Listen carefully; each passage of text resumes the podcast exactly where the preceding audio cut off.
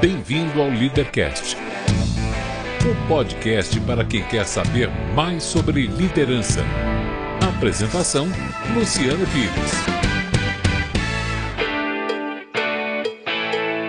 Bom dia, boa tarde, boa noite, bem-vindo, bem-vinda a mais um Leadercast, o podcast que trata de liderança e empreendedorismo com gente que faz acontecer.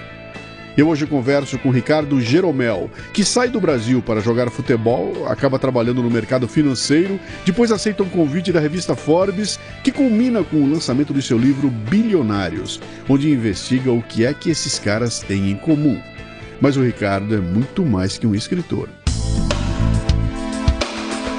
Este não é um programa de entrevistas, não tem perguntas programadas e nem roteiro definido. É um bate-papo informal, com gente que faz acontecer e que vai para lugares onde nem eu nem meu convidado imaginamos. Então, não vá me escrever para dizer que eu falo tanto quanto fala o convidado. É um bate-papo, não é entrevista. O Leadercast é lançado por temporadas. Os assinantes da Confraria Café Brasil e do Café Brasil Premium têm acesso imediato à temporada completa. Os não assinantes receberão os programas gratuitamente, um por semana. Saiba mais acessando cafebrasil.top. Muito bem, mais um Leadercast vai virar hábito porque eu achei um barato isso aqui que é você começar o programa explicando como é que a pessoa chegou aqui, né? Essa figura chegou aqui por causa da mãe dele.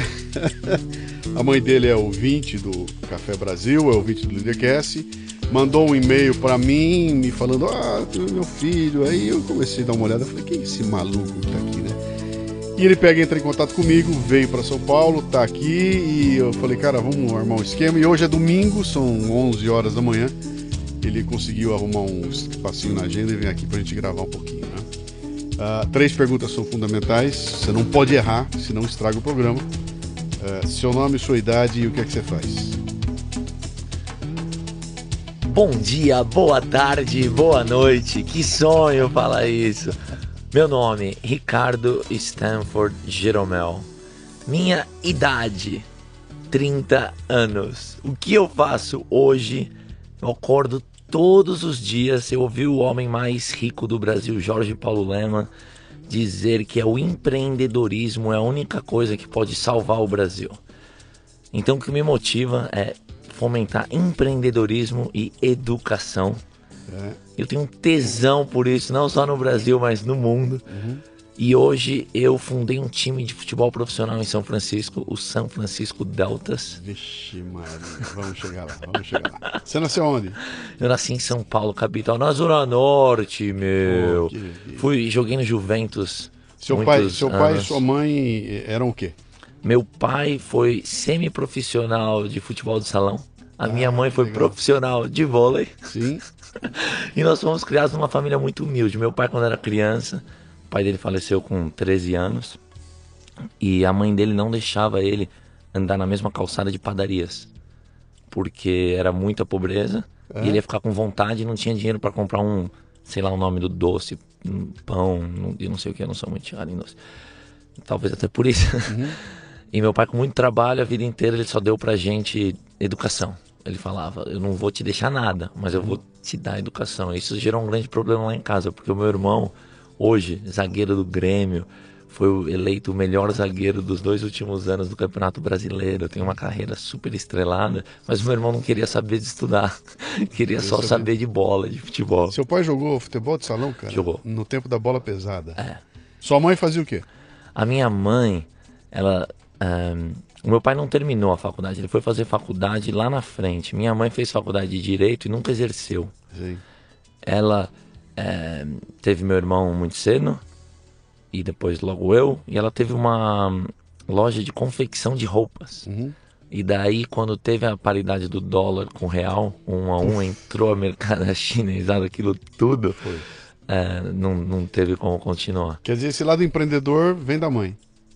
É, ela, ela mãe... é uma vendedora nata, ela é ela é uma grande. Eu tenho alguns ídolos na vida e ela uhum. com certeza é uma delas. Onde ela vai, se ela chegar aqui, uhum.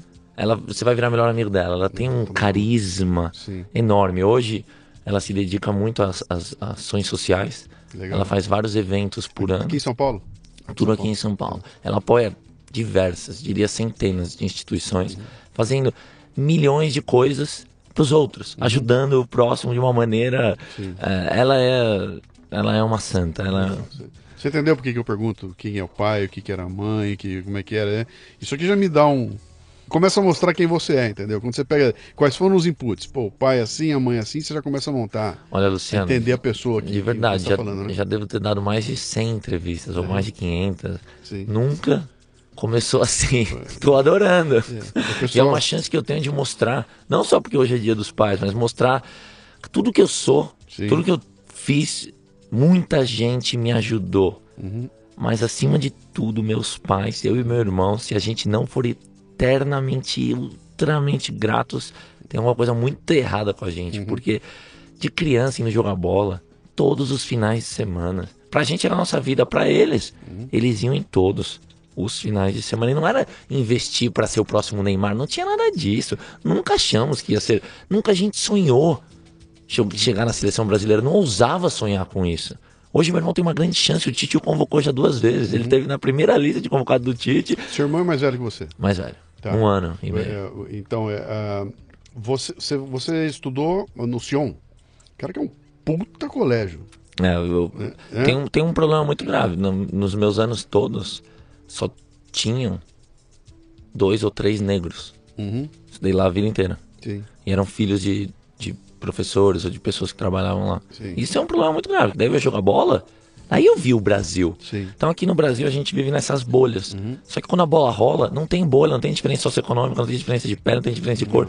Só tem diferença de gênero, que aqui no Brasil a gente não joga com mulher. É, eu, eu acho que se um dia, se um dia, lá na frente, daqui a uns 500 mil anos, alguém tiver que explicar o Brasil, vai ter que explicar sobre o ponto de vista do futebol, cara. Não tem jeito. Não, não, não é à toa que o Lula, de cada 10 coisas que ele fala, 9 ele bota o futebol na jogada, porque para explicar o Brasil, para mim, é, é, sabe, você pegar o futebol, o futebol explica o Brasil, né? E, e essa coisa do, do, do- Isso aqui não é entrevista, tá? Eu esqueci de te dar essa dica aqui. Tá. É um bate-papo onde você Agora fala, sim. eu falo também, então eu vou Não. ficar, eu, eu vou Então, dando então, então vou ter que se interromper agora que você falou isso. Uhum. Porque tem uma coisa que é louca, que eu acho que é só Brasil. Meu pai é tão tarado por futebol Uhum. e tão tarado pelo Corinthians que meu irmão joga no Grêmio, vai jogar contra o Corinthians. Meu pai torce contra o filho. Vai no estádio com a camisa do Corinthians. Você já ouviu falar disso? Eu, se eu já ouvi, eu sou filho de um corintiano que ao comprar uma chácara em Bauru, botou na chácara o nome de, de Recanto Corintiano e conseguiu na prefeitura que a rua fosse batizada como Rua Corinthians. O quarto dele é cheio, a- o, a- o lençol é do Corinthians. Ele é um conhecidíssimo corintiano lá em Bauru, tem 90 anos de idade. Botou o Corinthians nos filhos todos, eu também sou corintiano.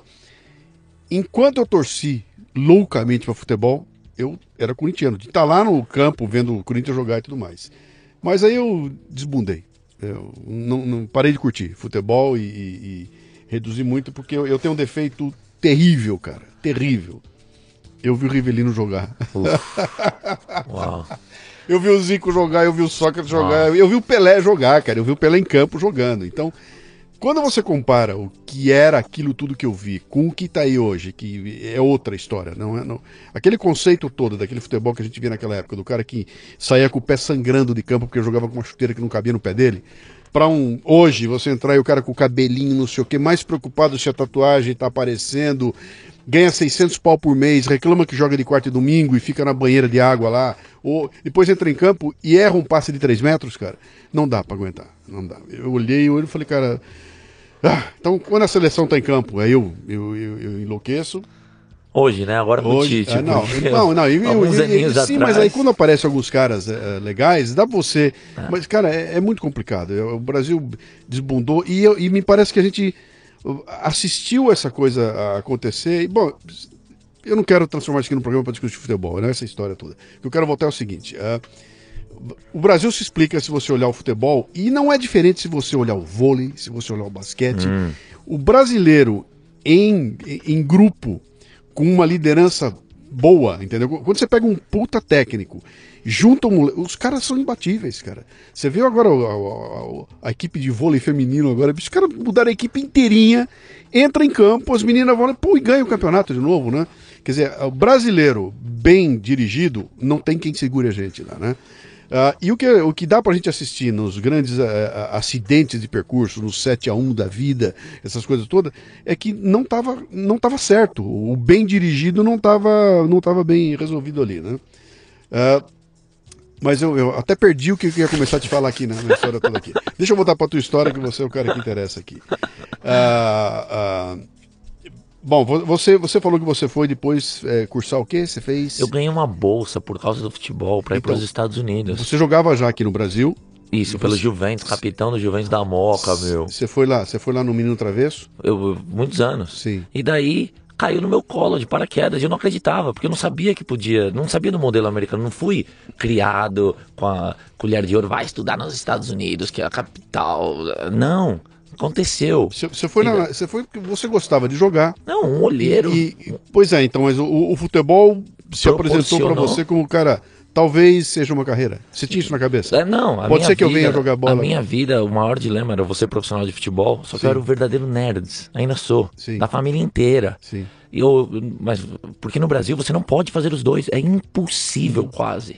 Não gosto dessa palavra, mas é atuar no futebol de alto de alto nível e estudar em alto nível. Não- o sistema não, não te proporciona isso. Só que nos Estados Unidos tem um formato que as universidades ah, dão bolsa Sim. para os talentos.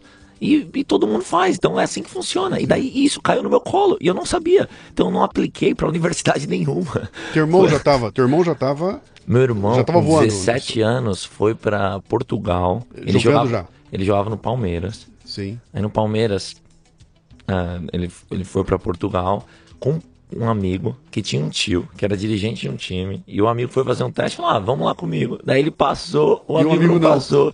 Só que ele comeu o pão que o diabo amassou, morava num- numa sala menor que a que a gente tá aqui. Aham. E daí, um, até uma vez ele ligou pro meu pai e falou: ah, não tô aguentando, quero desistir. Daí meu pai falou: você quer voltar? Vai voltar, mas você vai trabalhar.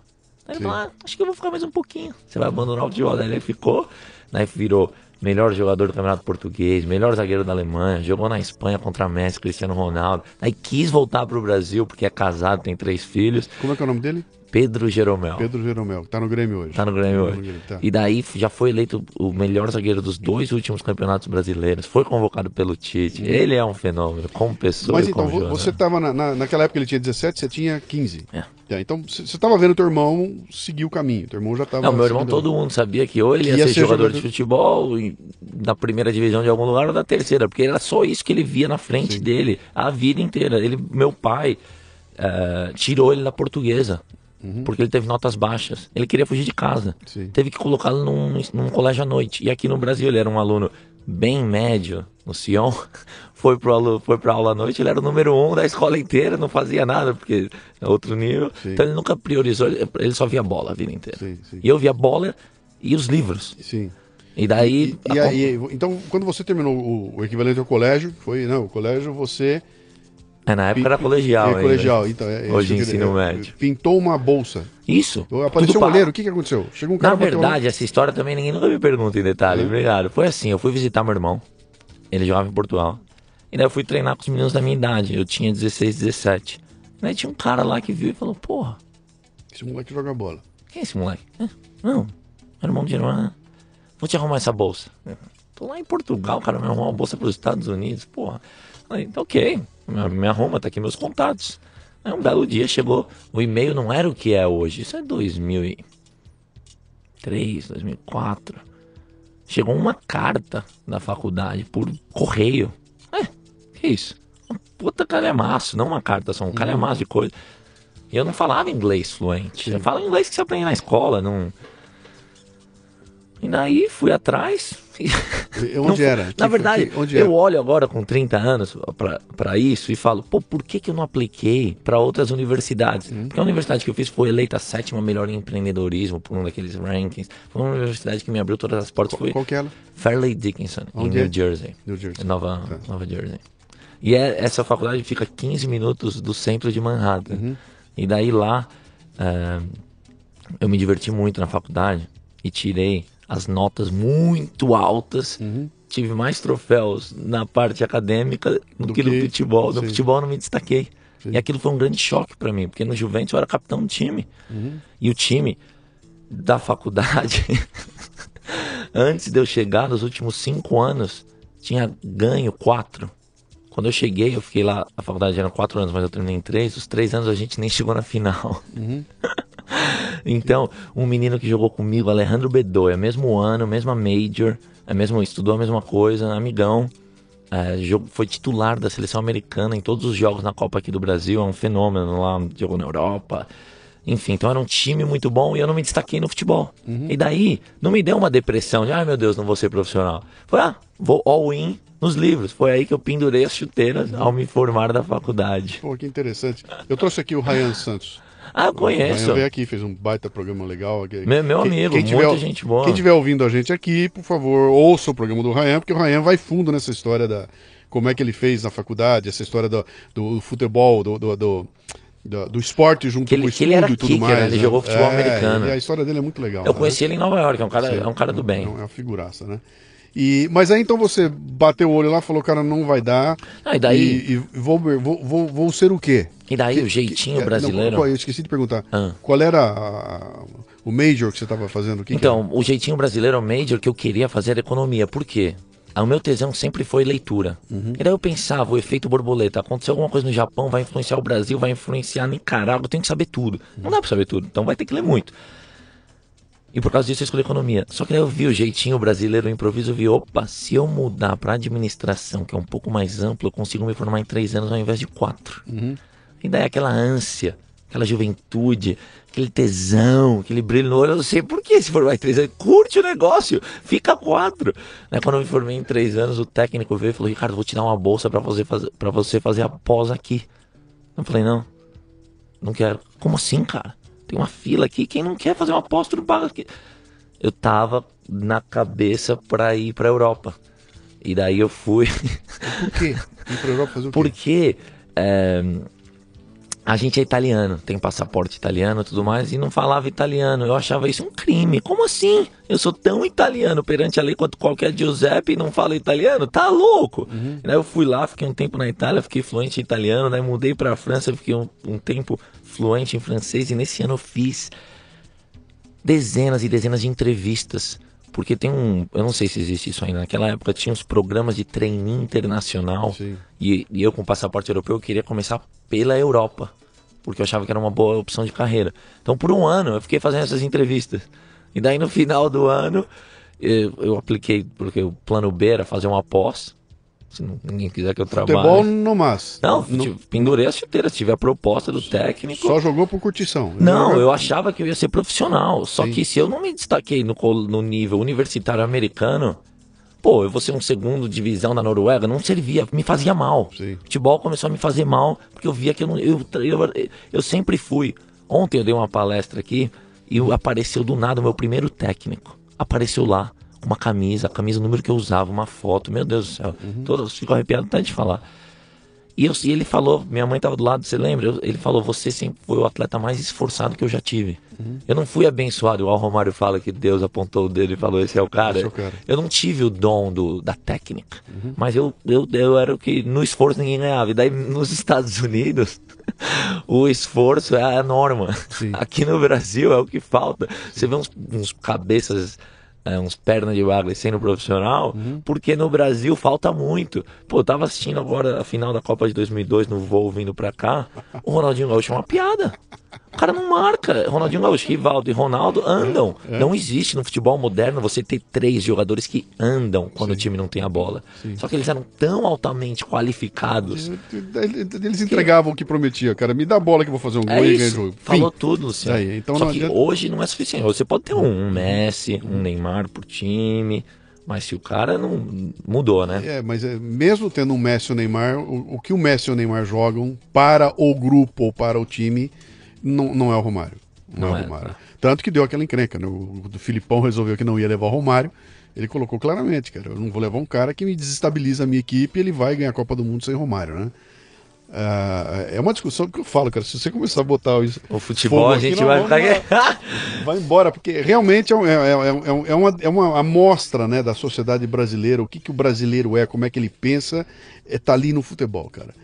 Uh, muito bem, aí você vai para a Europa, e fica lá. Você não estava trabalhando então na Europa? Eu tava fazendo entrevistas, eu fiz entrevista para tanta empresa. Sim, Vivia de quê? lugar. Vivia de papai te dava dinheiro? Não, quando eu tava nos Estados Unidos, eu tive dezenas de empregos. No meu primeiro semestre eu já trabalhei no Citigroup. Eu trabalhei. Pouca gente eu contei isso. Mas já que você perguntou, o papai dando dinheiro nunca teve isso comigo. O, o, a faculdade eu ganhei a bolsa integral. Eu trabalhei limpando cocô dos gooses. Como é que chama? É, o ganso. Do- dos gansos sim.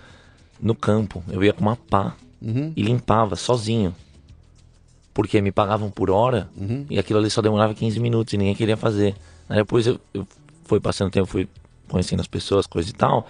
Falei, vou fazer a laundry, a lavanderia do time. Você põe na lavanderia, espera, põe na máquina de secar, espera. Quando você tá esperando, o que você faz? Você estuda, você faz suas coisas. Tive esse trabalho. Chequei ID de pessoas que entravam na academia. Fui tutor de matemática. Trabalhei no Citigroup desde o meu primeiro semestre. Arrumei um emprego, todos os verões eu trabalhava. Arrumei um emprego no hospital, que eu era o chefe do pessoal de limpeza do Lenox Hill Hospital. Esse hospital é uma das grandes celebridades de Nova York. Teve uma princesa espanhola que ficou lá. E eu era o chefe do pessoal de limpeza, porque eu falava outras línguas, eu conseguia coordenar. E daí eu juntei dinheiro e eu pus isso na cabeça E foi pra Europa. e fui para Europa. Então meus pais, depois dos 17 anos, eles me pagam um jantar quando eu venho para cá, mas muito mais que isso não tem não. Me deram, como meu pai disse, me deram do meu irmão, que por mérito dele é um cara muito bem eh, financeiramente coisa e tal, também nunca me deu nada. e não tenho, eh, foi assim que a gente foi criado, não Sim, tem jeito. E daí no final desse ano, Noble Group, que na época era uma das maiores ah, grupos de trading de commodities do mundo, me contratou. E daí, Aonde? Aonde isso? Em- em Suíça, Suíça. Lausanne. Eu trabalhei em Lausanne como trader de commodities agrícolas. Aliás, meu chefe. Isso foi uma das entrevistas que você fez? Uma delas. Uma das entrevistas te chamou. E daí, olha que loucura. Faz três semanas, o primeiro cara que me entrevistou, porque essas, essas- esses caras, você tem 15 entrevistas, é uma loucura. Ele veio me visitar em São Francisco. Mas, enfim, um parênteses. É, Esse cara, eu sei que gosta de esporte, que era o meu chefe lá na Suíça, Yves Pache. Esse cara ficou um grande amigo. Ele é um suíço de alma brasileira. Esse cara era vizinho do Schumacher. Um dia ele me ligou. e Eu tava no escritório fazendo as coisas pra ele ainda tarde, porque mercado financeiro é aquela coisa. Ele falou: vem aqui pra minha casa. Eu, "Vem, vem, vem, vem pra tua casa. Não, não, vem aqui, vem aqui. E eu achei que ia ser alguma, alguma coisa que a gente ia sair, tomar uma, não sei. Não, tô fazendo o que você me mandou. Ah, você termina amanhã, vem pra cá, vem pra cá. Eu não sabia que ele queria. Quando eu cheguei lá, tava o Schumacher que jogava no time dele. Eles têm um timinho de jogar futebol. O Schumacher é tarado pro futebol. E o Schumacher é da cidade de Colônia. Uhum. E meu irmão era o capitão do Colônia. Daí ele me apresentou pro Schumacher e falou: Esse daqui é o irmão do Jeromel. O cara, porra, você é o irmão do Jeromel? O Schumacher. E ele falou assim: Fala pro teu irmão nunca sair do Colônia. E se precisar de qualquer coisa pra vir falar comigo. Então vira. E daí eu trabalhei lá na Suíça com ele, trabalhei em Hong Kong, trabalhei no Cone Sul, que eles chamam, que é Argentina, Uruguai, Paraguai. Passei um tempo aqui no escritório de São Paulo trabalhando com um cara que eu sou um grande fã, que é um, um trader de muito sucesso, Marcos Simantobi, corintiano, roxo, roxo. Que eu sacaneava e que aprendi muito, muito, muito, muito. E até Olha, hoje que, ficam, ca- que amigos. carreira, quer dizer, você, você. Você não jogou futebol, mas fez uma carreira igual de futebolista, cara, porque você saiu pra todo lado, daqui pra lá, de lá pra cá, que conheceu várias. eh, Eu- foi muito fácil pra mim tomar essas decisões, por quê? O que, que me motivava? Era aonde eu vou aprender e crescer. E daí, quando oferece um negócio que tem a ver com viajar, você aprende e cresce o tempo inteiro. Pô, na China, a galera, o jeito que eles comem no café da manhã, o jeito que eles são de cócaras. Não sei se dá pra descrever pelo áudio, tem que mostrar pra tudo. Tá relaxado, você fica de cócaras. Te desafia, porque daí você começa a pensar nas coisas que você tem como. ah, ah, Sim, o teu mindset, o teu, teu, teu, teu, teu repertório, o teu. O jeito que você funciona, você fala, peraí, por que, que eu sou assim? Você começa a perguntar os teus porquês, e daí você vai melhorando, e daí você pega um pouquinho daqui, um pouquinho dali, um pouquinho dali, um pouquinho. Quando você vê. Então, e a outra coisa, né? A, a identidade do ser humano é muito ditada por quem você está. Então, quando você viaja, ninguém te conhece, você pode. é, você nem percebe que você está fazendo um papel. Você, você deixa de ser a média dos cinco. o pessoal diz. Você é a média das cinco pessoas com que você mais convive. Quando você viaja, eu não tem essa com quem eu mais convivo, eu acredito mundo, muito né? que a gente interpreta papéis. Uhum. E quando você tá viajando, você acabou de conhecer uma pessoa que não sabe quem você é. Uhum. Você pode interpretar qualquer papel. Tal. Tem uns que abraçam, abraçam. Enfim, eu aprendi muito, gostei muito. E daí, ganhando muito dinheiro, me dando muito bem no mercado financeiro. Um excelente primeiro emprego, porque todo mundo trabalha 18 horas é normal, sábado, domingo, o chefe, o estagiário, o chefe do chefe, todo mundo. Então é normal. E daí depois você vai trabalhar qualquer outro emprego, você trabalha 12, 14 horas, é fácil, é Sim. tranquilo. O que que era esse? Que idade você tinha nesse primeiro emprego? Ah, o primeiro emprego depois da faculdade, né? É, O primeiro esse que você, de commodity, que você devia pra todo lado. ser uns 22. 22 anos de 3. idade. Tá ganhando dinheiro, É, o solteiro, mercado, o mercado solteiro, solteiro. enchendo as burras de dinheiro. E daí eu tomei a decisão que eu queria investir na minha formação holística. Eu queria ser um ser humano completo e daí fui fazer uma pós em Paris, na faculdade mais antiga do mundo. Você falando E assim esse- parece fácil, cara. É, mas é, é engraçado Parece como a gente fácil, se conta bicho. Mas Você quer ele- saber o que é de- fácil? não, o meu mas- vô mas de fala novo, assim- de novo aquela história do mindset, né? Quer dizer, parece fácil. Quando você falando parece fácil, né? É porque você se colocou numa, numa posição tal que talvez é, quando você fala assim, pô, fui fazer uma pós em Paris. Tem gente que isso é uma coisa que você fala, fui pra Lua, né? É tão distante, é tão complicado, é tão longe que é impossível ser feito, né? Não vai.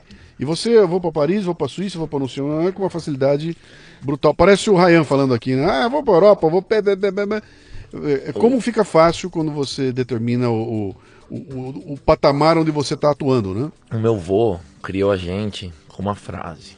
Ele falava: Tá difícil? Acorda mais cedo e vai dormir mais tarde. Trabalha, neguinho. Então, eu sou fluente em cinco idiomas. E às vezes as pessoas, quando sabem isso, falam: Nossa, você tem uma facilidade para aprender de novo. Minha mãe que fala: A facilidade, desde os 15 anos, esse doido acorda 5 e meia, 6 horas da manhã e ninguém interrompe ele até as 9 que ele tá focado em algum projeto. E os projetos, por uma época, foram línguas. Porque como eu estudei administração, administração é muito intangível. Não é igual medicina. O que, que você aprende? Eu falei, opa, tenho que ter uma... E daí foi que ah, eu foquei em línguas e tem uns exames internacionais para fazer as tais poses, que um chama GMAT. Então a faculdade que eu fiz não é uma Ivy League. A Ivy League são as top universidades americanas. Eu falei, ué, os caras, caras. Então eu foquei em fazer a tal prova. Aí fiz a tal prova, tirei uma nota estelar, porque me preparei, não foi que apareci lá e, e de gênero não tem nada. E daí apliquei e eu queria morar em Paris. Porque eu queria ficar, eu queria fazer a pós em francês. Então fui aceito em outras universidades, apliquei para várias, mas eu queria aquela que era no coração de Paris, que era a mais antiga do mundo, ah, fundada por Napoleão. E daí quando eu cheguei lá, logo no primeiro semestre, teve uma festa. E daí, nessa festa que a faculdade tinha sido eleita pelo Financial Times a número um do mundo nesse curso que eu tava fazendo, veio um ex-aluno com um biquinho, Luciano, e falou: Ricardo, preciso de você. E eu achei que o cara tava me cantando. Eu falei: toma aqui meu cartão, me manda um e-mail amanhã, sai fora. Aí o cara me mandou um e-mail, me ligou, era um vice-presidente do grupo Bolloré, um dos maiores grupos de logística do mundo. E daí, resumindo a história, acabei sendo contratado depois de menos de algumas semanas de aula para ir trabalhar na África, em Guiné-Conakry, logo ao sul do Senegal, que a Vale tinha um projeto multibilionário de extração de bauxita em Guiné-Conakry, só que era no interior desse país, que não é que tinha estrada de terra, simplesmente não haviam estradas. Então tinha que contratar uma empresa que fizesse o escoamento desse, dessa mercadoria toda. E daí, essa empresa me contratou com uma função super comercial, garantir que a Vale contratasse o grupo Bolloré. Então fui lá para Guiné-Conakry, eu jovem daquele jeito, com é, um tesão de causar impacto. Então na África, que, cara, E aí? A gente vê muita miséria no Brasil, né? Mesmo aqui em São Paulo, é, é parte do nosso cotidiano.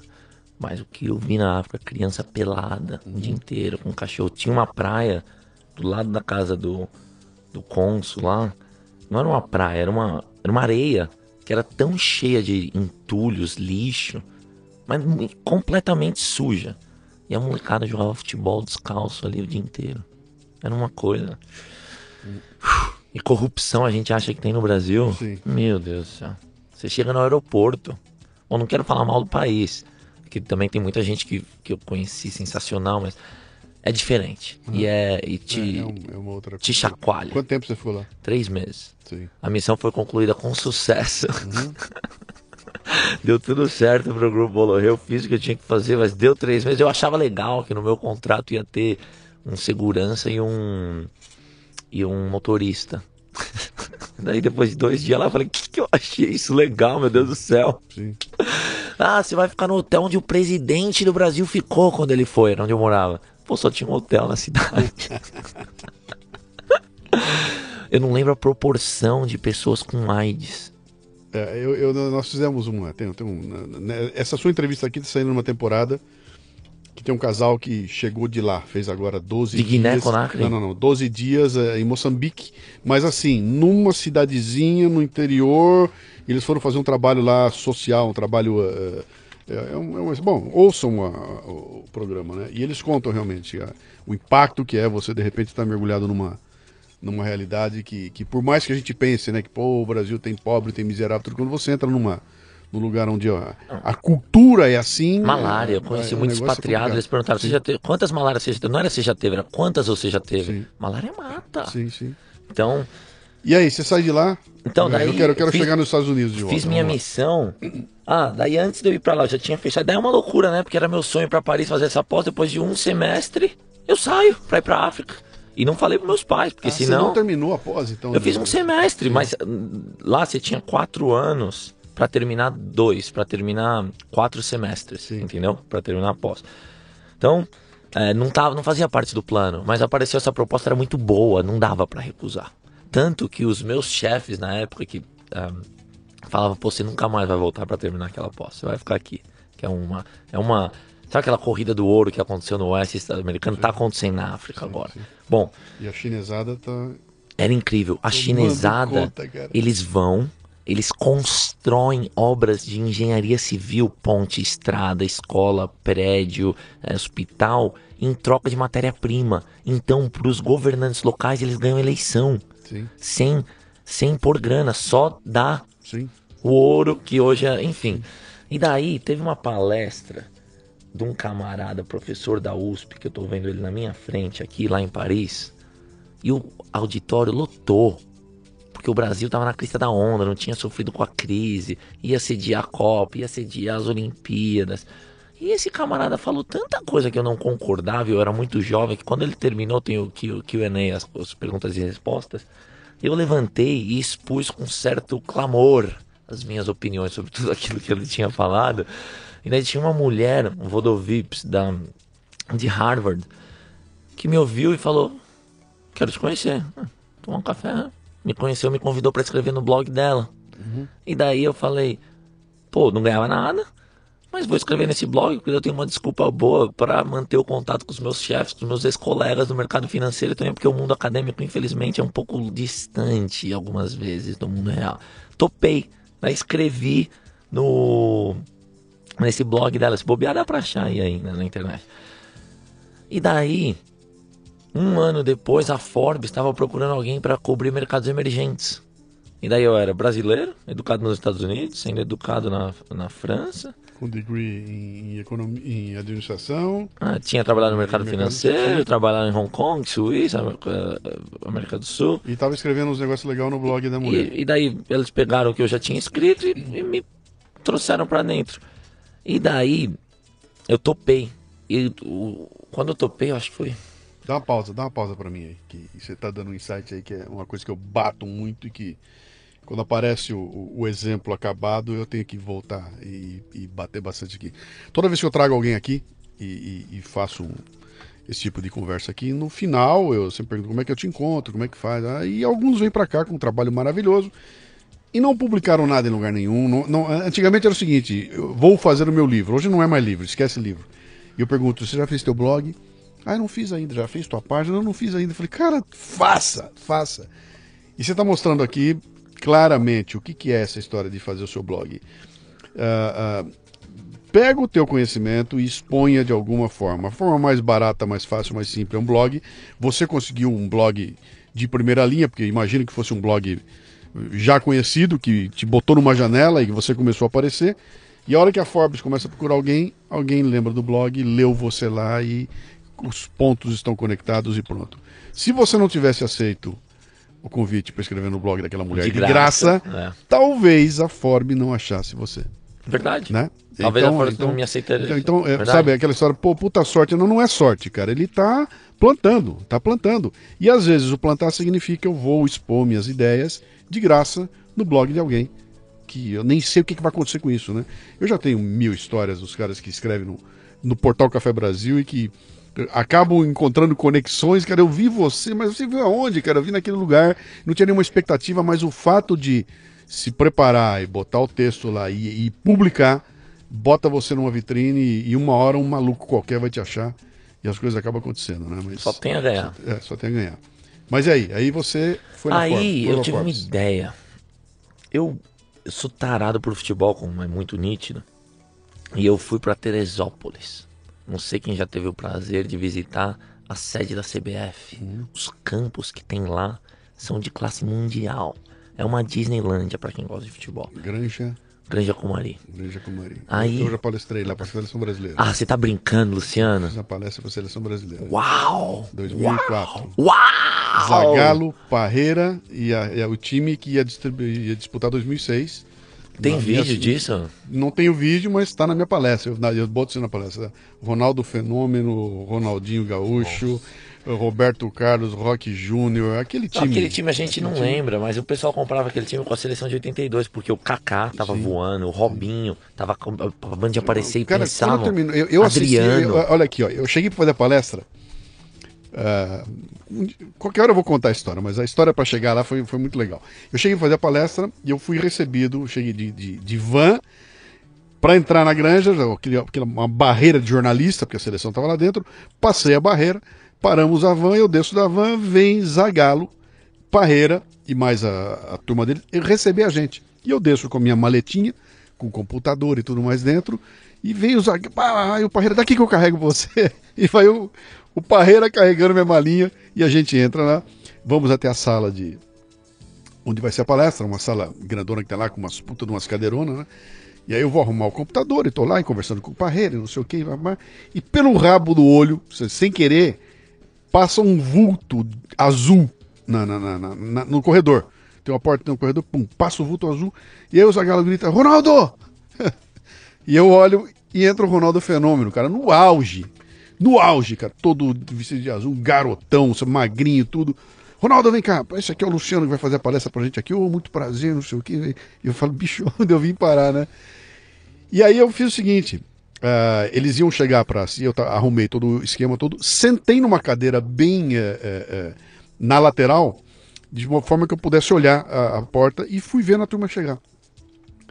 E aquilo foi uma aula para mim, né? Eu assistindo a, seleção, os 30 da seleção brasileira chegando, e não podia começar enquanto não tivesse todo mundo lá, e já estava no horário de começar, não começava porque o Roberto Carlos não tinha, não chegava. Tava atrasado o Roberto Carlos. E a hora que o Roberto Carlos chega, cara, tem uma chuva de. de, de- O pessoal pegou o assento das cadeiras, né? Que era, era molinho. E tupiram jogando nele. E o primeiro cara que joga era o Zagalo, cara. O mais moleque, o mais sacana, o que enchia o saco todo mundo era o Zagalo. Então, quando eu vi aquele espírito, cara, e depois eu dei a palestra e fui jantar com os caras, eu olhei aquilo e falei, bicho, esses caras vão ganhar a Copa, mas no primeiro jogo. Não tem como parar, porque aquilo era, era, era tão esfuziante a alegria daquele grupo lá que eu falei, cara, esses caras vão arrebentar. E no fim, deu que não, não aconteceu nada né, em 2006. E talvez até por falta de ser tão. por excesso de estar esfusitado. Era tão legal, era tão amigão, tão tudo bem, tudo bem, tudo bem, que pum, nós dançamos lá. Porque acho que faltou ali uma, sabe, bicho, trilho, cabeça, foco e a gente acabou desandando lá, né?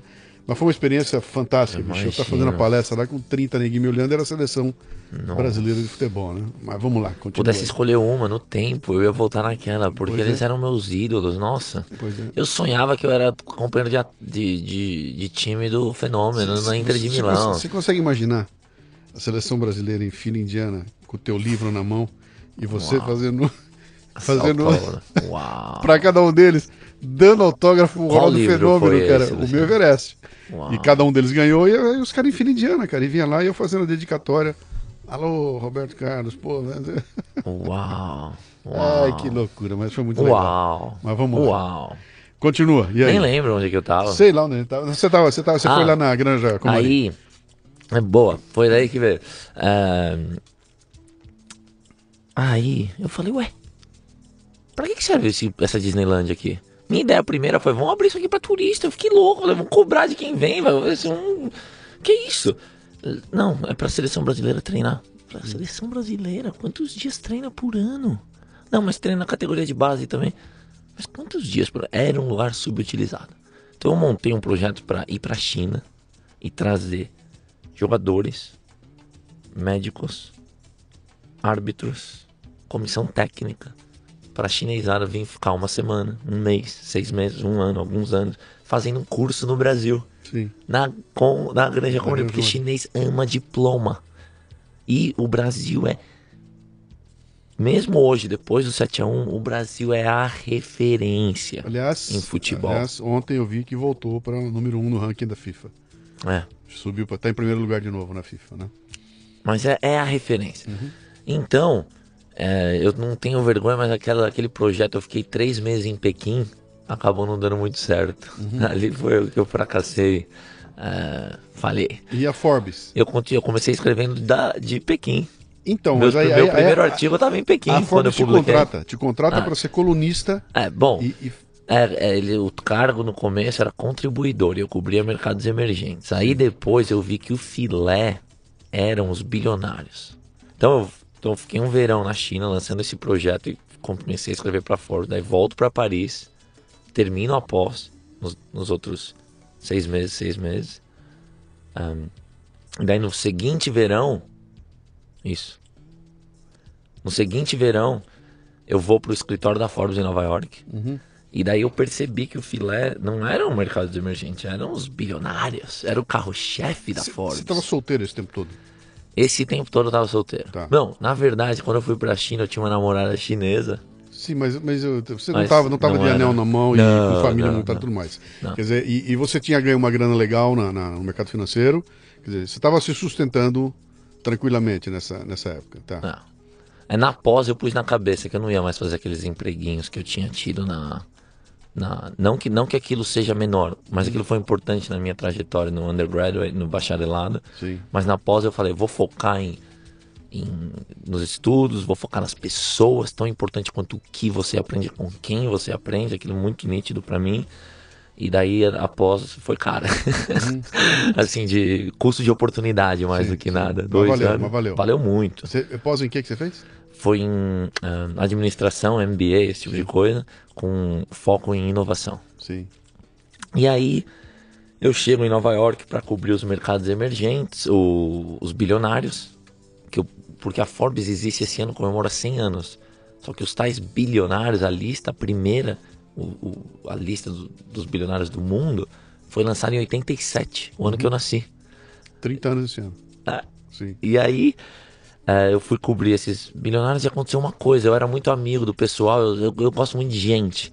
E a gente fazia os happy hours, jornalista tem esse estereótipo de ser é meio verdade. Tinha uma mulher, lembro até hoje, Caroline Howard. Ela que faz a lista das mulheres mais poderosas do mundo. Ela que é a chefe do- de quem toca isso. E a Dilma era a presidente do Brasil, que é uma das 10 maiores economias do mundo. Sim. E resumindo, a Dilma foi eleita uma das mulheres mais poderosas do Eu mundo. me lembro disso. E faz todo sentido, porque ela é presidente de uma das dez maiores economias. E quantos presidentes são mulheres? Enfim, não participei de quem faz a lista. Mas acabei sendo o autor de uma matéria de capa com a Dilma na capa da Forbes. A única brasileira, brasileira, tá na capa da Forbes. Então, tenho um pouco de orgulho, porque tem jornalista que trabalha lá na Forbes há 15 anos e nunca fez uma capa.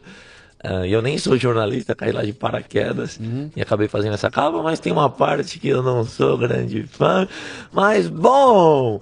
Ah, e aí cobri esses bilionários. E por que, que eu quis fazer isso? Foi porque ah, eu queria descobrir o que esses caras têm em comum.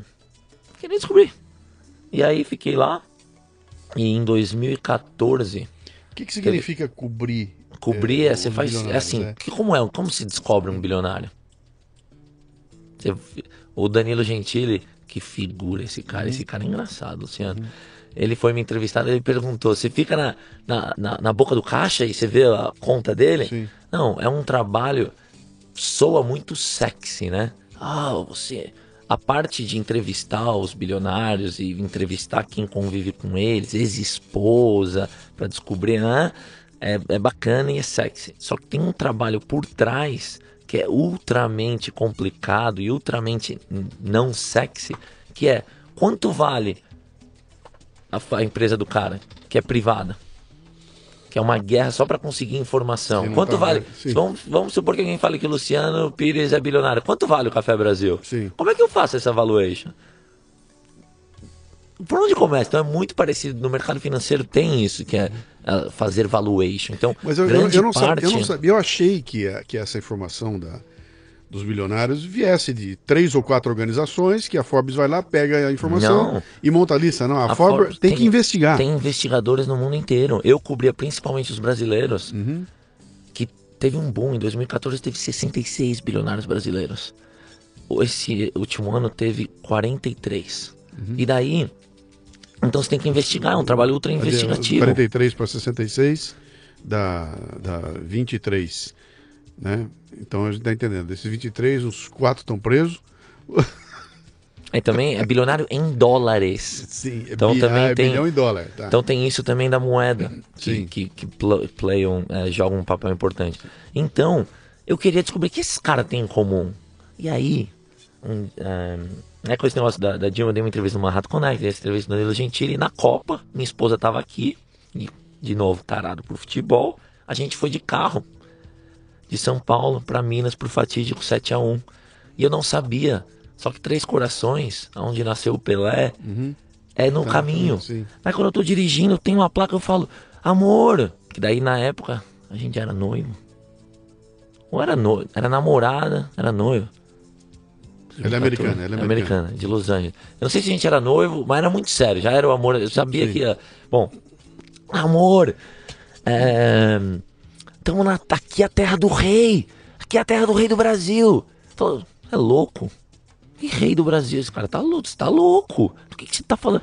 Meu Deus, o rei do Brasil. Eu fiquei emocionado. Mas quem que é o rei? O rei Pelé, Três Corações. Aí a gente parou num posto, eu lembro como se fosse ontem, Luciano. Que ela desceu do carro, não sei se ela foi no banheiro ou foi comprar alguma coisa. E daí o frentista ficou me sacaneando. Falou: É, eu te vi no Danilo Gentili. Um dia você vai escrever sobre mim, você é muito rico. E daí a gente começou a falar do Neymar, que o Thiago Silva não ia jogar. E ficamos rindo e conversando. E quando ela voltou, ela falou: Pô, o que, que você ficou conversando tanto com esse cara? Ah, você me conhece, amenidades. Ela. Pô, por que, que você não falou pra ele que você tá me enchendo o saco há tanto tempo? Você enche o saco da minha família, da tua família. O que, que os 1.500 bilionários têm em comum? Aí eu respondi pra ela. São 1645. E continuei dirigindo. Mas na minha cabeça, ali nasceu o livro. Eu falei, por que eu não contei pro cara? Por que eu não conto pra todo mundo? É legal. Eu sou apaixonado por esse tópico. Daí, Você entrou em Três Corações para ver alguma coisa do Pelé ou não? não, porque tinha que lá? chegar em Belo Horizonte pro jogo. Sim. Mas um dia eu vou entrar. E aí, é, como é que escreve um livro? Você escreveu vários, eu só escrevi aquele. Como é que faz? Você escreveu um livro contando os segredos dos bilionários. Não os segredos, o Sim, que eu o acredito que, eles têm em comum. Tá. E aí, como faz, Luciano? Você que escreveu. O que eu fiz foi escrever dois capítulos e meio e falar com as editoras antes de Uhum. É um ter o caminho, Calhamaço é um Perfeito.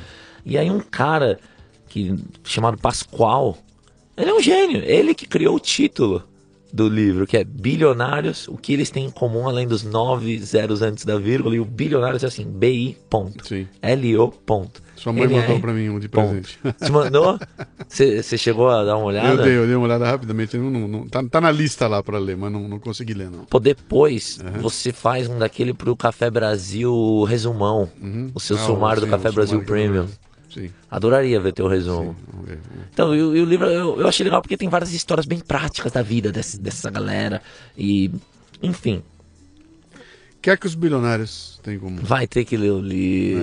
É, dá, um, dá, um, dá, um, dá, um, Não, dá, um, um- dá um resumo. uma pincelada é o seguinte: não tem traços de personalidade. Isso não existe. O que quer dizer isso? não é tímido ou ah, extrovertido. Isso eles não têm em comum. Isso daí tem, tem todo o espectro. Uma das coisas que a absoluta maioria deles tem em comum Porque no livro eu falo de oito coisas, uma delas é dedicação à filantropia. E eu não acho que é porque nos Estados Unidos você consegue desconto de imposto. Eu não acho que é um negócio de culpa. Ah, já que eu tenho tudo isso e os outros não têm. Esse século está tendo um boom nesse terceiro setor da filantropia, que é uma coisa. É, Bill Gates e Melinda Gates, junto com Warren Buffett, fizeram um negócio Sim. que chama The Giving Pledge. Sim. The Giving Pledge, vários bilionários, hoje eu não sei quantos. Na época do livro, eu acho que era cerca de 150, nenhum brasileiro na época do livro até então. Assina e o cara promete por contrato que até o final da vida ele vai doar no mínimo metade da fortuna. E se não doar, quando ele morre, tem o testamento lá, já tá tudo certo. Eu, vi, eu Olha conversei isso. com alguém há um tempo atrás que estava me falando. Tinha até comentei num programa aqui que. Eu não me lembro se, foi numa conversa com Warren Buffett, que é um cara que tem essa consciência toda aí, e o Warren Buffett está dizendo que ia escrever um livro dizendo o seguinte: Como viver com apenas 500 milhões de dólares. ia dar o livro para os bilionários. Falou assim: você não precisa de 5 bilhões, cara. Você não precisa de 8 bilhões. Você não precisa de 20 bilhões. Você pode viver uma vida na babesca com 500 milhões de dólares. Pega a diferença disso para 8 bi e doa. Né? E faça a tua vida com 500 milhões que tá. Você fala, cara, é tão maluco essa, essa- Esses números são tão estratosféricos. Se bem que no Brasil hoje em dia, quando você começa a falar assim, a turma já está acostumada, porque hoje é tudo bi, né? Aqui é tudo bi, né? Roubou um bi, roubou dois bi, o, furo é 17 bi, é bi. A gente já aprendeu a falar bilhão aqui com uma, uma boa, né? Então, Você chegou a entrevistar alguns desses vários. bilionários? Vários, né? vários. Teve um, eu não vou falar qual aqui do Brasil, que me ligou. Um dia toca meu telefone, telefone do Brasil. Eu "Que será que é? Achei que fosse minha mãe, no escritório. Na época, a redação da Forbes ainda tinha. Não sei se os telefones nas redações hoje ainda tem um telefone fixo. Ninguém mais usa telefone Uhum. fixo. Tocou o número do Brasil, foi atender. Era um dos herdeiros de uma família Uhum. ultra conhecida.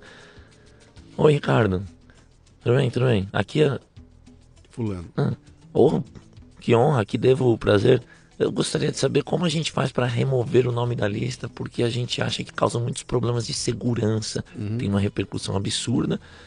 Falei, cara, Faz sentido. faz todo sentido. todo sentido. E também culturalmente, nos Estados Unidos tem briga. Você vai conversar com o camarada, eu entrevistei alguns bilionários americanos também, ele fica querendo bump up, ele fica querendo Hum. Me põe, o- me, me, me põe pra cima. é, não, eu valho, o que eu tenho vale mais. Sim. Não é só 3 bilhões, é 3,5. Não, não, essa valuation tá errada. Porque para eles expor a riqueza é um sinal de sucesso, né? Exato. O cara olha para aquilo e fala: bicho, eu sou um cara muito bem sucedido, logo tenho tudo que tenho. Não, no po- Brasil é o contrário. Se vocês põem "Oh, esse bandido, ladrão, A sacana, população admira. Você é um cara de muito sucesso. Você é admirado aqui vou no me inspirar em Brasil. você para seguir. E aqui a gente inverte o jogo, cara. Quer, quer mandar. Bom, Exatamente isso. mas, mas também tem, Aí- tem- E tem razão, hein, agora. hein? Depois dos últimos acontecimentos aí. Aí o camarada ensinamos. queria sair da lista. E a Forbes tem uma política que se descobriu, meu amigo. A Forbes Tá não lá. coloca chefes de Estado e as famílias. é, é, lá do- não, não, as famílias lá do. As famílias reais. Sim, Porque são chefes de Estado, Sim, principalmente sim, do Oriente sim, Médio. Que não dá pra saber. sim. é, até. É uma, enfim. Então, ele queria sair, daí eu expliquei que não dava, coisa e tal. Então tem, tem muitos causos disso. Você tava morando onde nessa época? Em- então, essa é uma pergunta muito maluca, eu tinha um amigo argentino que vem de uma família. eh, ele tem muitos meios materiais. E daí um dia ele falou, pô, vem aqui morar comigo. Eu falei, cara, Aonde? lá em Nova York Em Nova York. em Manhattan. Falei, cara, não- nem quero saber quanto que você paga de aluguel, porque eu não vou ter condições de pagar nem 10%, não dá. Falou, não, não, o apartamento é da minha família, mora aqui. E era na Trump Tower. Só que na época, Trump Tower não era o que é hoje, Luciano. É? Não era. Eu vi o Trump, Aham. não vou falar centenas, mas dezenas de vezes. Peguei elevador junto. Várias vezes. Várias vezes. O cara é um ser humano do mal. O jeito que ele trata os. ah, o pessoal que trabalha apertando o botão para subir o elevador, o pessoal que trabalha ali no- na recepção do, do hotel, do hotel, do, do prédio, que funciona como se fosse um hotel de ultra luxo, é um, é um cara do mal. E, mas não era o que era hoje, mas era já bem, bem chique. Enfim. E daí eu morava lá em Manhattan, morei com esse meu amigo. Na Trump Tower. Meu pai do céu. Fizemos boas festas lá. Imagina. não, não do nível daquele Wall Street, Sim, daquele sim, filme sim, maluco, aquilo lá não. Nunca, fiz, nunca também, fui de usar não, drogas. também já tinha passado a época, né? Hoje, que ano você tava? Em 2000 e o quê? 8? É, dois, 2000 e... É, foi depois da época do, do Lobo de Wall Street, que aliás é um filmaço tarado. O meu outro, meu outro tesão é filme. Que filme bem feito. Pois é. Mas vamos lá, eu quero chegar lá no teu time de futebol. Vamos lá. Então, é, aí um amigo me liga, me fala, cara, eu tô comprando um time de futebol nos Estados Unidos. Ah, que legal. Quem é o Flávio? Do... Não, não, um outro cara. É, o Flávio eu entrevistei. Ele não chegou a ser bilionário em dólares. Entrevistei ele algumas vezes, aliás. É um grande vendedor. Puta, aquele cara vende. É, ele queria comprar um time em Phoenix, no Arizona. E me ligou, pô, você tá aí nos Estados Unidos. Ah, o que, que você acha?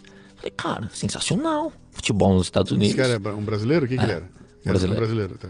Eu prefiro não. Não, por privacidade.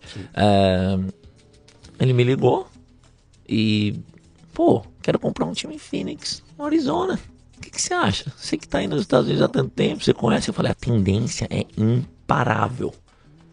Agora eu só não sei se vai demorar 3 anos, ou 15 soccer, anos, ou o 30 soccer nos anos. Estados Unidos. O soccer tá decolando e vai continuar decolando por várias questões que dá pra gente entrar em detalhe aqui. Cara, eu escuto isso há 30 anos, É bicho. verdade. Desde Desde que o, Pa- o Pelé. Pelé foi pro Cosmos, a conversa era essa. O Pelé vai pra lá pra fazer com que o futebol exploda nos Estados Unidos. Explode, encolhe. Sobe, encolhe. Sobe, encolhe. E aí? É a verdade. Só um detalhe, uma- coisa que aconteceu que eu, que eu- que eu reparei claramente. Eu, eu- eu fui muito pra lá, fiquei uma época lá. E a quantidade Aonde de lá, meninas Luciano? jogando, Ah. jogando bola que eu vi lá, de, de É. time de futebol, de eu estar no hotel e chegar as mães, os pais, com as- toda a criançada pra jogar futebol. E não era, era soccer, né? Aonde você ficou lá, Eu fiquei lá em Ohio. Nossa, em Lá- lá- Ohio. é, Por que, Ohio. que você foi fazer em Ohio? Ué, a sede da empresa que eu trabalhava era lá. Era lá em Toledo, Ohio. E eu fiquei ali, Richmond, morei 30 dias lá em Richmond, ia muito pra, pra Toledo, Ohio. E era lá que, era, que acontecia. E. Então, o youth soccer, o futebol Sim. de base, lá é muito diferente do Brasil. Eu e meu irmão, a gente ganha dinheiro com futebol desde os 10, 11 anos, mas pouquinho assim, no começo, 50 reais, 100 reais, 200 reais.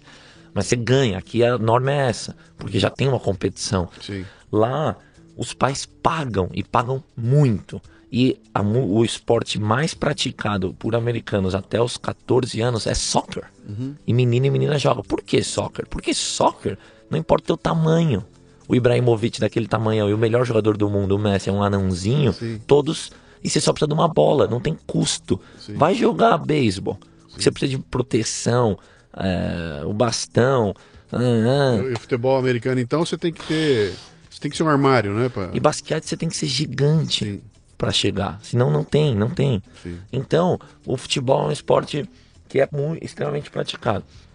O que está acontecendo hoje é que se você olhar uns dados, eu vou ser extremamente transparente aqui, você fala, meu Deus, é igual você falou. Ah, só que se você comparar, ah, então, porque da onde vem a maior fonte de faturamento dos clubes de futebol ao redor do mundo? São o que antes era chamado de direitos de TV, hoje é chamado de direitos de transmissão, porque Google, Amazon, Sim. Facebook, Twitter já estão entrando nessa guerra.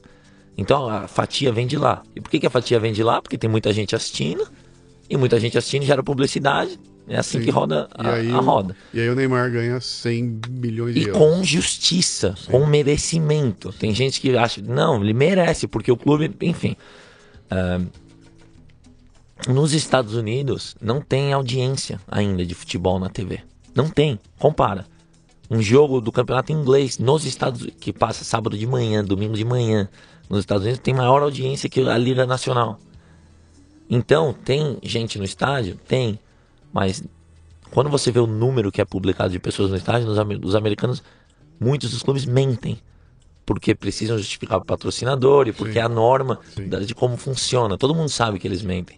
Então, quando falam desse boom, é, se você for mesmo a fundo, a, a Forbes faz uma lista dos clubes de soccer dos Estados Unidos, quanto valem os clubes. E tem lá quantos clubes são lucrativos e quantos não são.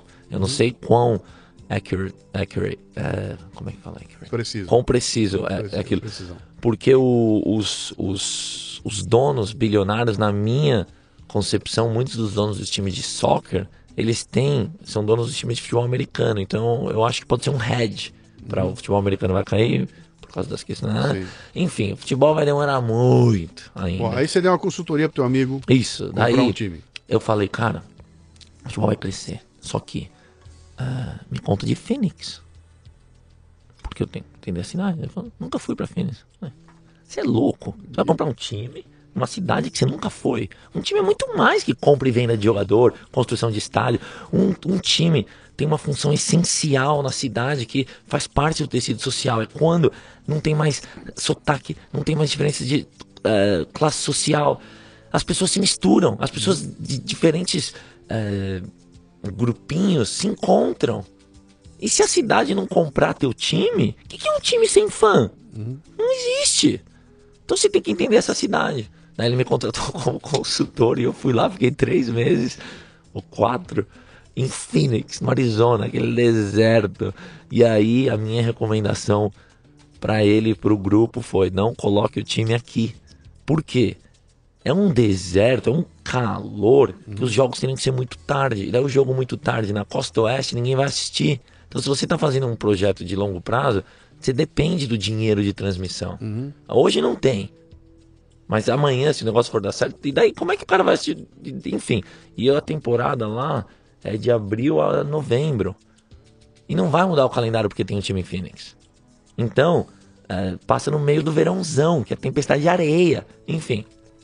Minha recomendação foi para não fazer por esses principais motivos. Mas foi para fazer um time em Fort Lauderdale, do ladinho de Miami, no sul da Flórida.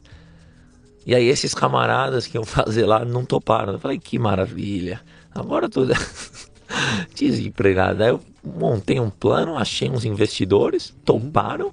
Aí dois investidores entraram no, a princípio, depois entraram outros. Em Fort e daí, Lauderdale. é, e daí o Ronaldo Fenômeno entrou como sócio do time. Uhum. Foi meu sócio no time. A gente contratou o Léo Moura, que hoje joga com meu irmão no Grêmio. Uhum. O time tá lá? O time ficou lá, daí eu saí de lá. E daí o time iam vender, não sei o que aconteceu. Eu não sei, na verdade. O time não jogou essa última temporada, Uhum. fez um hiato. E agora eu não sei se o time vai voltar, se não vai. Eu não sei como é que, como é que ficou. Mas eu saí de lá.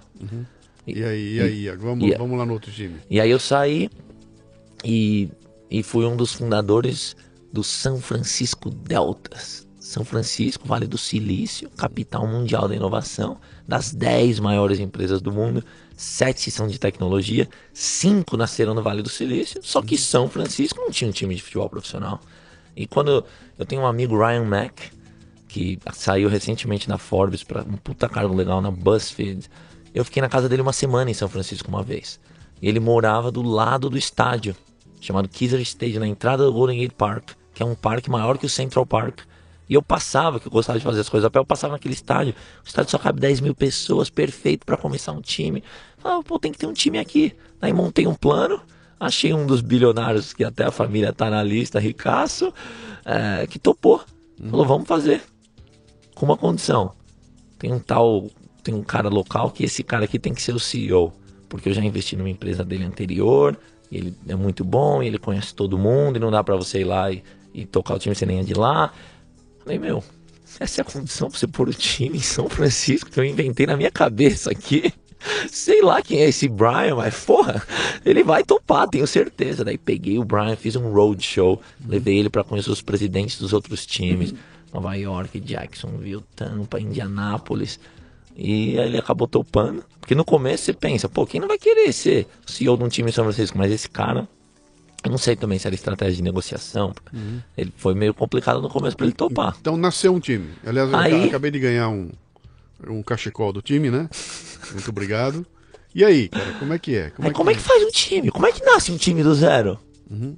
Aí a gente nasceu com uma coisa que eu vou levar pra vida inteira que eu já fazia isso sempre, que foi vamos fazer esse time com os fãs e não para os fãs. Porque tem investidor de Apple, Google, Facebook, PayPal, Yahoo, outros ricaços brasileiros, estão lá no site, quem, quem for curioso disso, saber quem são os donos. Só que se não tiver fã, não tem time. Sim, Então quem tem que ser os verdadeiros donos do time sim. são os fãs. Então a gente fez um monte de coisa, a gente fazia happy hour no escritório. A galera ia lá e não tinha jogador. Eram os executivos do time. Vamos conversar, vamos ouvir, duas orelhas e uma boca. Aí, antes da gente anunciar um técnico, um jogador, mais de mil season tickets, os tais ingressos de temporada, Já tinham. mais de mil reservas já tinham sido compradas. Qu- então- Quando foi isso? Isso foi. ah, o time agora tá jogando a primeira temporada, terminou o Spring em segundo. Faz.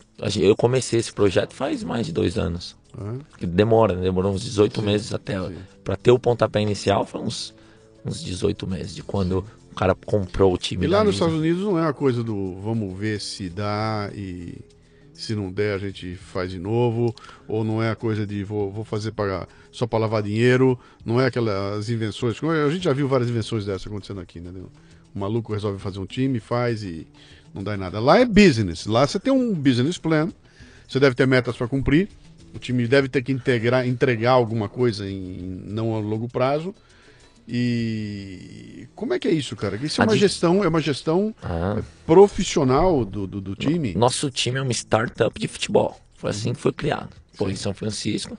Então a diferença aqui pro Clube do Brasil que você tá comentando, Luciano, é o seguinte: que no Brasil, cara, os grandes clubes faturam mais de 200, 300 milhões de reais. Se fosse uma empresa, ia ser um unicórnio. Unicórnio são as empresas que valem mais de um bilhão e são privadas. Só que você vai conversar com o cara que toca, com o presidente, com os altos executivos, o cara não sabe falar. Pô, que executivo de mercado de uma empresa que fatura mais de 200 ou 300 milhões de reais que não sabe falar? Não existe. Então, é muito análogo à política. Você vai conversar com os políticos. E daí também o interesse do político enchendo o bolso e o país, pff, o dirigente do clube, de muitos clubes, enchendo o bolso e o clube. Por isso que tem essas dívidas malucas. Nos Estados Unidos, em contrapartida, o cada time tem dono. Então, se tiver dívida, o dono vai ter que tirar do bolso. Então, por isso que tem que ter um plano de negócio, e por isso que não dá pra ter roubalheira. Você vai roubar o dono, o dono tá lá. Só que no- nos, nos clubes do Brasil é como a política. No, o Brasil não tem dono, é uma democracia. Então, os clubes de futebol são parecidos. Eles roubam porque não tem. É, é, é uma sacanagem. Eu, eu tentei fazer negócio, eu tentei, eu amo o Brasil e amo futebol. Eu tentei fazer. Você fala, "Meu, se tiver criança, tira de perto, que você já sabe, eu não tenho prova contra ninguém. Não quero aqui lançar uma operação 7 a 1 que eu não vejo a hora de começar. Eu acho que a Lava Jato vai acabar casando. Ali- Aliás, essa é uma coisa interessante, que a... Muita gente apostou que aquele. Eu até escrevi um texto agradecendo a Alemanha por ter enfiado 7 a 1 no Brasil daquele jeito que foi, porque não- eu não consigo imaginar maior tragédia do que tomar 7 a 1 caminhando casa. para a final da Copa do Mundo em casa, com tudo preparado em casa. Não eu tava tem, lá. Eu tava Não tem tragédia maior que essa. E eu imaginei o seguinte, cara, diante dessa tragédia, as coisas vão ter que mudar. Era, era o momento que precisava para arrebentar tudo, cair máscara tudo e muda tudo. E não mudou. Não mudou. Né? Caiu máscara, caiu máscara, mas não mudou. Os caras que caíram, caíram por outro caminho. Não, a FBI, FIFA, FBI FIFA. pegou, mas aqui no Brasil mesmo, estruturalmente, não mudou. E a gente começa a ver o seguinte, cara, o que mais precisa? Que, que tamanho tem que ser a tragédia para realmente acontecer uma mudança para valer, né? Então tem que morrer uma geração inteira dos técnicos antigos, desses dirigentes antigos, para começar a pintar. No, por exemplo, o, o Corinthians tem um técnico aí que eu não sei o nome do cara, não sei de onde veio, não tenho a menor ideia de quem é. Eu, Recentemente. é agora, o técnico do Corinthians. E O termina a técnico primeira- atual? É, e termina, e termina e termina a primeira a primeira fase com o time invicto Ah, é. jogando e sem nenhuma estrela. Você não, Não. olha pro time e fala, pô, não jogador tem, por cara. jogador não é o melhor. Nada. Mas equipe de Mas a longe. equipe, aí, puta, será que. E aí o teu Tite, cara, olha o Tite, bicho. Opa, olha o Tite. Olha aí, é, então de repente começa a pintar um- uns carinhas novos aí, que talvez seja o que tá faltando. Tem que limpar aquela velharada toda e botar um povo novo aí, né? Que, É. cara, que é a receita pra política igual, né? Então, mas eu não sei como. É. O que eu vejo nos Estados Unidos, que eu tô preocupado com o Brasil, esse vácuo político, que nos Estados Unidos o que aconteceu, eu não sei quanto o pessoal do Brasil acompanha, não, mas tem o fenômeno do Bernie Sanders, que é um cara que ele é comunista. Ele, é- ele foi passar a lua de mel na década, sei lá, de 30, 40 na União Soviética. O cara, ele é um malucão de esquerda. Só que teve muito apoio é, popular. Sim. E daí o Partido Democrata sabotou ele e colocou a Hillary. E daí Trump, talvez com a ajuda do Russo ou não, bateu muito nessa tecla e Trump acabou ganhando e o país agora está ultramente dividido. Mas um negócio assustador. Eu tenho família, minha esposa é americana de Los Angeles e ela tem família de Missouri. Uhum. E a família votou no Trump. E é um tema tabu que eu nunca vi na minha vida. Sim. Reunião familiar, todo mundo se ama. É uma coisa até meio brasileira. Só, assim, só não de... fala de, de, política. Não pode falar, não pode falar. Eles já me falam que eles sabem que eu sou meio. que eu gosto de improvisar, brasileiro. Não fala de política, senão a família é, é coisa de cortar os laços. É, eu não vou entrar no assunto, senão eu vou soltar é. os cachorros aqui agora e, e deixa, deixa, deixa pra lá depois. Vamos lá. Você Mas no tá futebol, aqui, você, no futebol você tá tem que ter uma revolução no futebol. Desculpa, desculpa. É, só pra, cara, no futebol brasileiro tem que ter. business, cara. Ou, ou bota que... essa merda e quebra, ou faz quebrar, entendeu? Quebra e fecha essa merda. Ou não, se continuar como tá aqui, nada quebra. Platão dizia: se tem um problema e você vê o problema e você não faz nada uhum. para mudar esse problema, você é parte do problema. Sim. Então, todo mundo no Brasil acho que sabe. É igual a polícia, todo mundo sabe que é uma roubalheira, ninguém faz nada. Veio Moro, Lava Jato, tá pegando. Sim, sim. No futebol vai ter uma operação 7 a 1 tem, Talvez tem... o que poderia fazer os fãs pararem de aparecer. Mas não vai vão, fã mas, nenhum. Mas não vão parar, cara. Não vão parar. E aí vira essa bagunça toda. Eu não vou ao estádio mais, cara. vou lá para apanhar. Média de pra, público cara... do Campeonato Brasileiro, então... ridícula. Menos de ao, ao, redor de 15 mil pessoas. Cara, tem que quebrar, bicho. Tem que fechar um time. Tem que pegar um time aí desse grandão e falar. Falência, foi decretada a falência do time X e ele quebrou. E ninguém ajuda o time, entendeu? No Brasil ninguém quebra. É. Você vai arrebentar, não, não, para dar um jeitinho aí, ajuda aqui. Ah, esses clubes lá, devem centenas de milhões, vários deles. Quebrar isso aí tudo para poder mudar. Mais de 100 milhões de reais, vários me clubes. Fala uma devem. coisa, você está aqui no Brasil, você veio aqui e deu uma palestra ontem no TED. É. No te, é o TEDx? Aqui foi um TEDx? Foi assim. Então, por causa do livro e de tudo mais, eu já dei mais de 100 palestras, sou convidado para empresa lá e me chamaram uh, eh, para dar essa palestra no, na Arena do Palmeiras. Sim. Eu cheguei lá, 10 mil pessoas. 10 mil pessoas. E foi uma loucura. Eu, e, geralmente as palestras são ao redor de uma hora. Essa daí, por ser TED, era, é muito difícil, foram 15 só minutos. 15 minutos. E daí, no final desses 15 minutos, eu falei pra galera: galera, a vida tem muitos altos e baixos. Você vai tomar seu 7 a 1 uhum. E vão ser pessoas que vão pegar teu braço e falar: Luciano, você enfiou 2 a 0 na Alemanha, só você tem cinco Copas do Mundo, vamos lá, cara. E tudo que eu conquistei na vida foram pessoas que me ajudaram. Então, eu falei pra galera olhar para os lados e abraçar lateralmente, igual o Poropopó no estádio. Uhum. Quem tivesse do lado que representava as pessoas que eles iam ajudar a atingir os objetivos e quem ia ajudar a atingir os objetivos. Mostrei o segundo gol do Ronaldo gol, Fenômeno sim. e 10 mil pessoas levantaram, pularam, foi uma festa. O pessoal gritando o gol do Brasil. Comemorando, porque eu fico possesso, Luciano. Possesso quando eu encontro brasileiros lá fora que já ouvi tantas vezes merda do tipo. Desculpa que eu falei, mas. É, já ouvi tantas vezes asneira do tipo. Eu nasci no país errado. Uhum. Ou o nosso Brasil é, falando muito mal do Brasil, eu falo, cara, você tá aqui, teus pais pagando tudo, você tá com uma mão. Na... Seus antepassados chegaram no Brasil com uma mão na frente e outra atrás, aquela terra deu tudo. Uhum. E que, que coisa. É, tem muito para melhorar? Tem. Mas bora melhorar aquele mundão. Tem, tem, que ter uma mudança de mindset aqui. Um dos textos que eu escrevi nessa semana, que eu tô botando no canal, no Café Brasil, curto.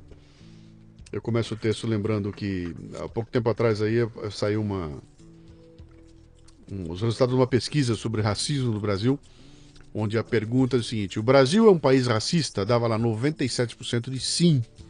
E aí vinha a segunda pergunta: você é racista? Dava 97% de não. Então, qual é o problema do Brasil? O problema do Brasil são os outros. Né? O brasileiro é os outros, cara. Eu sou bom, eu sou legal, eu sou honesto, mas os outros não são. Vamos lá para um caminho, chegando aqui nos finalmente. Cara, qual é o projeto agora? É botar o time para funcionar, virar um bilionário americano? O que, que vem pela frente, cara? Qual é não, o que me motiva nunca foi o dinheiro. Não tenho essa. Nunca foi, nunca é. Eu acho que o dinheiro é, ele vem. Você tem que estar tá focado. Se você focar muito no na grana, ela não vem. E, é. e o dinheiro é meio. Então, eu, eu acredito que é empreendedorismo e educação que vai mudar nosso Brasil e nosso mundo. Então, futebol, eu passei um tempo muito quatro anos ou mais da minha vida que eu dediquei full time a isso. O nosso time lá tem umas métricas muito boas, tem outras não muito boas, mas uma coisa muito legal foi o engajamento que a gente gerou nos, nos early adopters, nos fãs.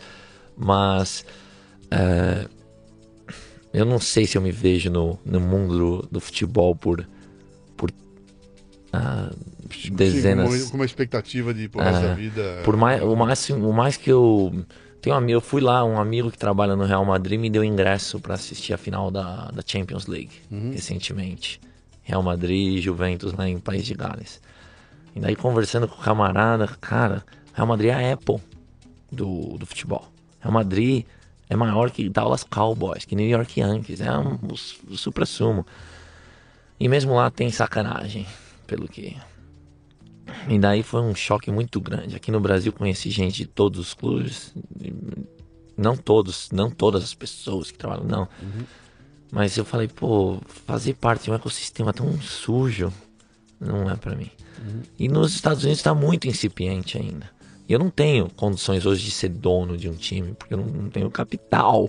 Então eu achei um jeito de ser dono, mas não, não dá. Uhum. Então eu acho que eu vou fazer meu, minha saída do futebol em breve.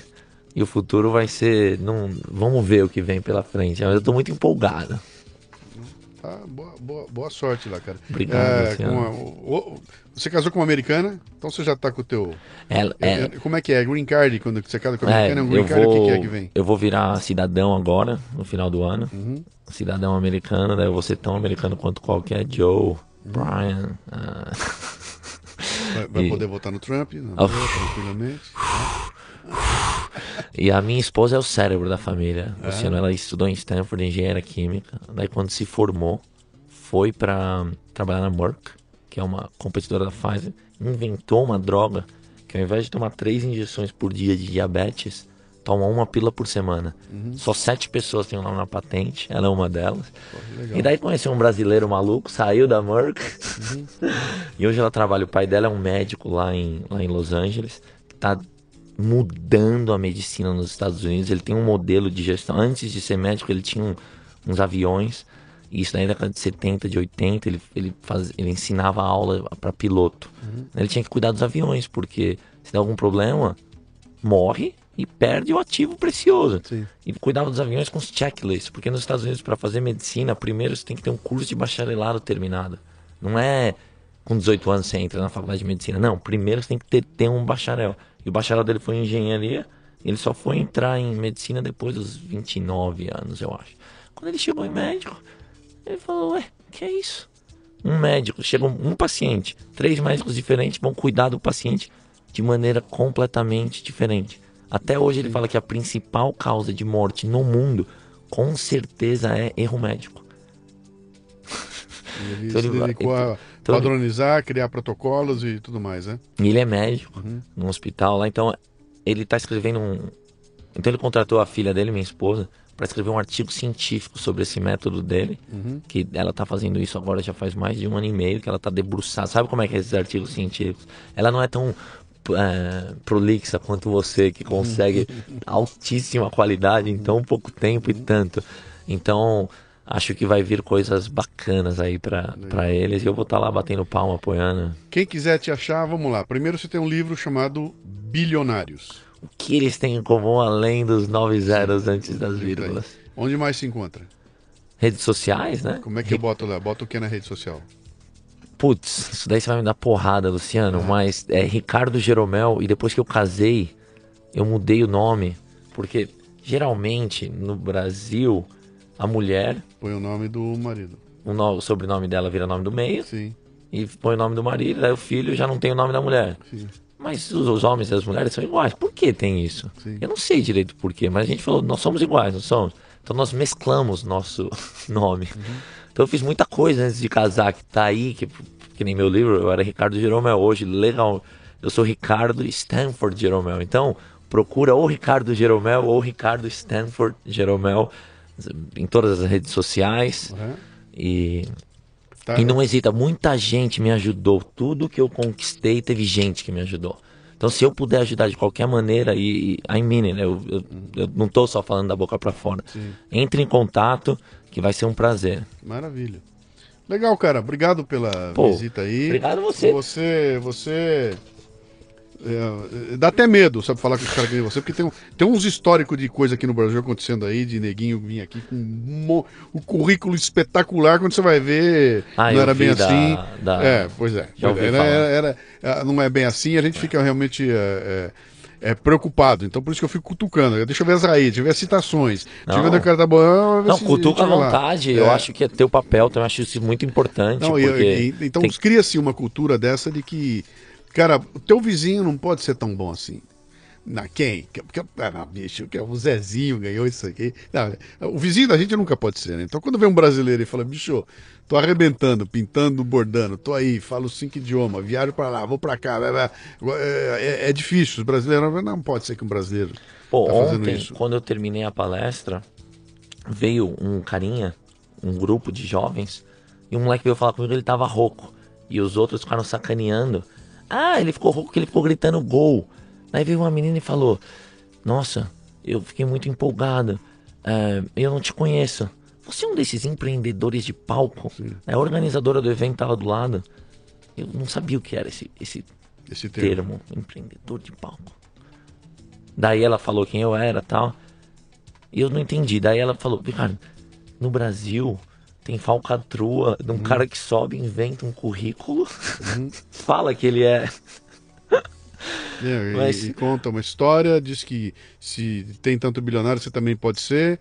Dê a não, mão tem. pro outro e vamos a cantar minha junto. chefe, para quem tiver curiosidade ou se for mais investigativo, que eu acho que é uma coisa importante que a sociedade precisa, um problema muito grande é os grandes veículos de mídia estão morrendo, eles não estão sabendo se adaptar, não é só no Brasil, no mundo inteiro. E com isso, grandes mentes que iriam para o jornalismo fazer o jornalismo investigativo vão para outros ramos, e a gente precisa disso. Então, se alguém quiser testar comigo, tá lá.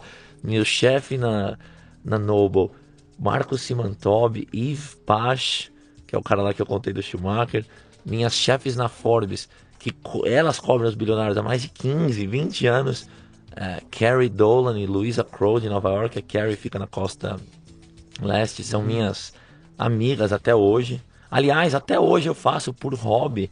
Eu continuo cobrindo os bilionários, porque quando eu saí. Bom, eu não... quando eu saí, eles precisaram que eu continuasse. Tá. É, e daí eu continuei e eu faço isso on the side. Continuo fazendo. Então nesse último ano teve 43, eu fiz 38. Que tem o, a, a Carrie fez os outros 5. Maravilha. Então é, é um prazer e uma honra poder estar aqui. Obrigado é, pela, eu vim, pela visita. vou te Dá, falar dá porque dá um eu- abraço à sua mãe, viu? Pelo, eu vim, Luciano, não foi nem por ego pra contar a minha história. Eu vim porque eu queria te conhecer, cara. Cara, um abraço, bicho. Não, Obrigado. uma honra, Vamos uma lá. honra estar aqui. Muito bem, termina aqui mais um Leadercast. A transcrição desse programa você encontra no www.leadercast.com.br. Para ter acesso a esta temporada completa, assine a Confraria Café Brasil no cafebrasil.top. O custo é de 10 reais por mês. 10 reais. Mais ou menos dois pães de queijo ou uma cerveja quente que darão a você acesso imediato a todos os arquivos desta temporada do Leadercast, para quem quiser fazer uma maratona e explodir a cabeça. Acesso ao grupo Café Brasil no Telegram, que reúne ouvintes dos podcasts Café Brasil e Leadercast. É uma turma muito legal que está lá discutindo temas importantes, compartilhando ideias e recebendo conteúdos exclusivos. Este programa chega até você como parte do projeto Café Brasil Premium, um ambiente educacional, sem ser chato nem superficial, que já conta com mais de mil assinantes, recebendo todo mês conteúdos voltados ao crescimento pessoal e profissional.